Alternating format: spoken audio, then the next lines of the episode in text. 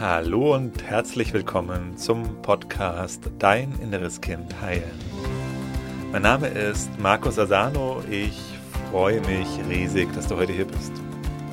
In diesem Podcast geht es darum, wie du mit innerer Kindtransformation belastende Gefühle wie zum Beispiel Angst, Selbstzweifel, Wut, Ohnmacht, Unruhe in angenehme, positive Gefühle verwandeln kannst und dir so in deinem Leben mehr Selbstliebe, Selbstvertrauen, Selbstwertgefühl und erfüllte Beziehungen erschaffen kannst.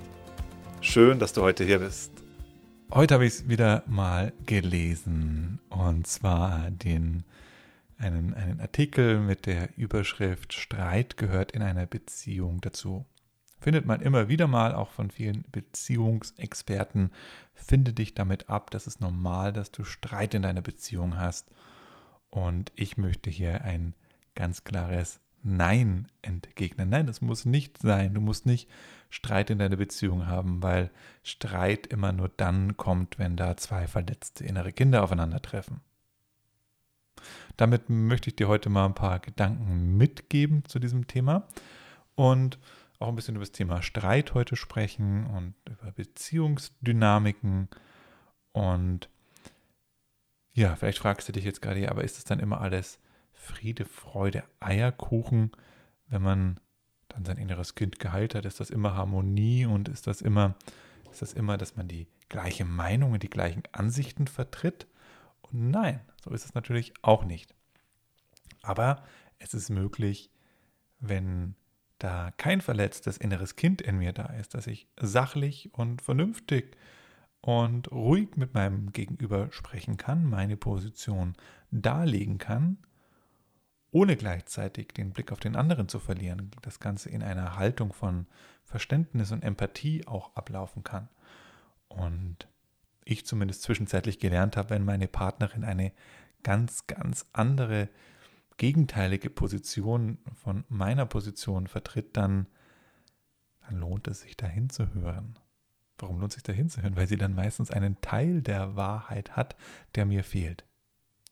Und wenn ich dann in einen Dialog trete, also nicht in einen zwei Monologe, wo sich beide gegenseitig die Vorwürfe an den Kopf knallen, sondern wenn ich dann mich austausche, meine Position teile, ohne den Anspruch zu haben, dass ich jetzt die ultimative Wahrheit gepachtet habe und mit einem offenen Ohr meinem Gegenüber lauschen kann, mit Mitgefühl, Empathie, diese andere Seite auch einnehmen kann, zu wissen, ähm, ich habe nicht, ich weiß nicht, ob ich hundertprozentig recht habe. Ich weiß nicht, ob ich hundertprozentig die Wahrheit gepachtet habe.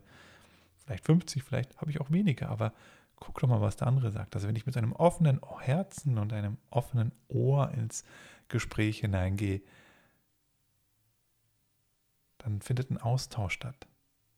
Dann findet ein Dialog statt. Da bringen wir unsere Positionen zusammen, tauschen uns aus und finden auf einer höheren Stufe zusammen. Vielleicht kennst du diese Geschichte von den blinden Menschen, die den Elefant abtasten.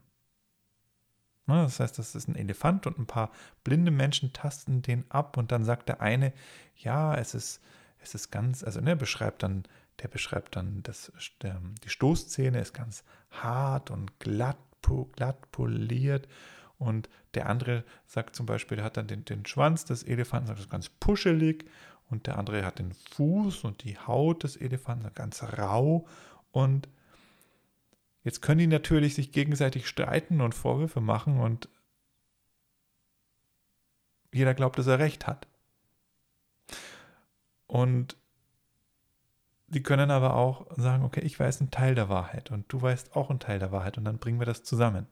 Und dann kriegen sie ein gesamtes Bild des Elefanten. Und ich suche immer den ganzen Elefanten im Gespräch. Zumindest erinnere ich mich dann immer dran, Markus sucht den ganzen Elefanten und der andere hat vielleicht gerade die Stoßzähne in der Hand. Und dann integriere das und dann kommt ein gesamtes Bild raus. Also das ist das mal so grob beschrieben, wie ich das erlebe, wenn man da aus dem Erwachsenen-Ich ins Gespräch geht. Und ähm, wenn wir, dann haben wir eben keinen Streit, dann haben wir ein Gespräch. Dann haben wir einen Dialog, dann haben wir einen Austausch. Da kann man auch mal lachen, da kann man ruhig sprechen. Da ist es, ähm, da können wir in Verbindung miteinander sein. Der Streit, der kommt dann, wenn die verletzten inneren Kinder nach oben kommen.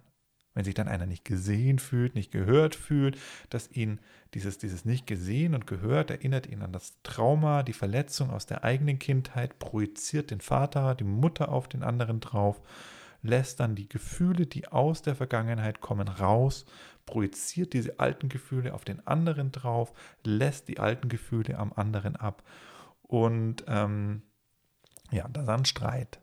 Da ist nichts gewonnen dabei und ist einfach nur destruktiv.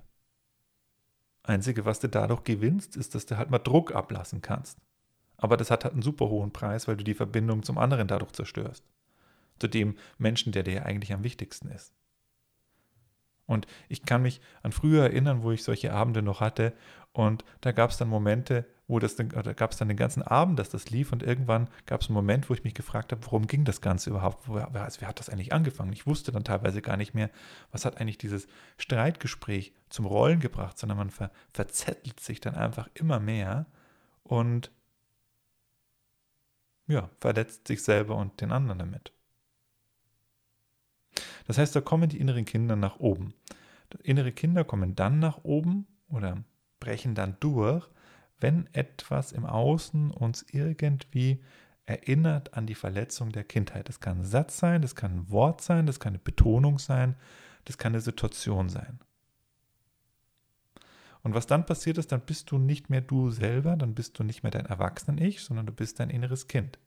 Das innere Kind übernimmt dann in dir die Führung. Zusammen mit dem inneren Kind kommen nach oben in dir die alten Gedanken, die Glaubenssätze aus dem inneren Kind. Niemand sieht mich, niemand liebt mich, niemand mag mich.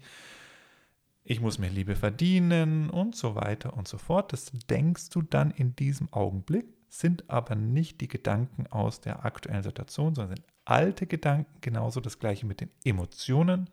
All die verdrängten, abgespaltenen Emotionen tauchen auf. Die lässt du dann, wenn du in Fahrt kommst, lässt er dann raus.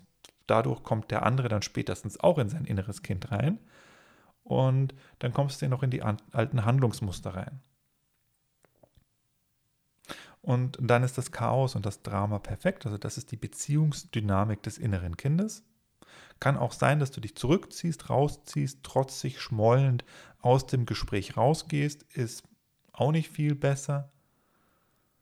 Ähm, und ja, dann natürlich eben, gut, man könnte natürlich jetzt sagen, solange du ein verletztes inneres Kind hast, ähm, gehört Streit dazu. Damit muss man sich dann abfinden, weil das wird dann immer wieder passieren. Für diese, also unter dieser Voraussetzung ist das wahr.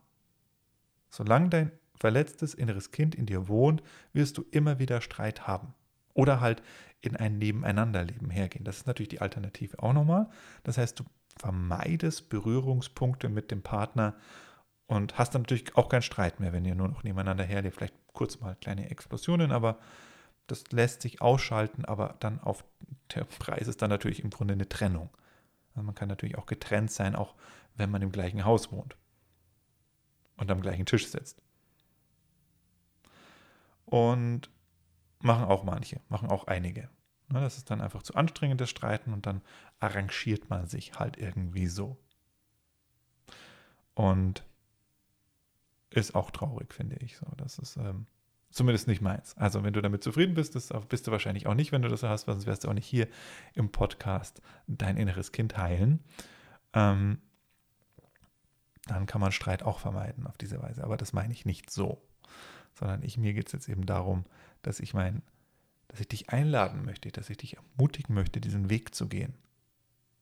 Wenn du dich nach einer glücklichen Beziehung sehnst, wenn du dir wünschst, ich Lust auf eine lebendige Beziehung.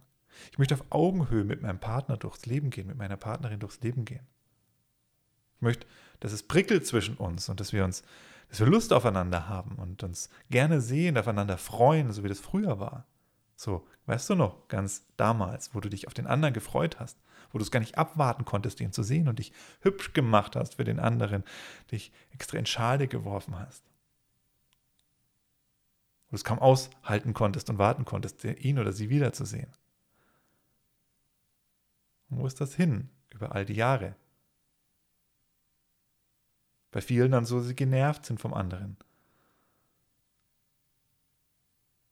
Dass die Verbindung weg ist, dass das Herz zugegangen ist, dass die Lebendigkeit und das Feuer weggegangen ist. Und wenn du dir wünschst, dieses Feuer wieder zu entfachen, dann gibt es den Weg, und zwar den Weg der Transformation deines verletzten inneren Kindes. Wenn du wissen willst, wie das genau funktioniert, dann komm unbedingt ins kostenlose Online-Seminar. Da zeige ich dir Schritt für Schritt, wie das funktioniert. Kostenlos, unverbindlich. Deinen Platz kannst du sichern unter www.deininnereskind.de. Und da machen wir auch eine Meditation. Da machen wir eine Transformationssession. Das heißt, du kannst es direkt dort erleben, wie sich das anfühlt. Kurz eine Sache noch zum kostenlosen Online-Seminar. Es kommt oft die Frage, ja, bringt es denn jetzt wirklich was, so ein Seminar? Und muss man denn da nicht irgendwie weitermachen? Und zwar, es bringt dir was, du wirst definitiv etwas daraus ziehen. Guck dir gerne auch mal die Feedbacks der Menschen an, die da teilgenommen haben. Und ja, es gibt auch eine Möglichkeit weiterzumachen. Es gibt das Transformationsprogramm im Anschluss. Und da gehen wir dann über sieben Wochen durch den Prozess. Wenn dich das interessiert, kannst du auch gerne mal gucken unter www.transformations-programm.de. Ich wünsche dir alles Liebe, alles Gute, bis bald, dein Markus. Ciao.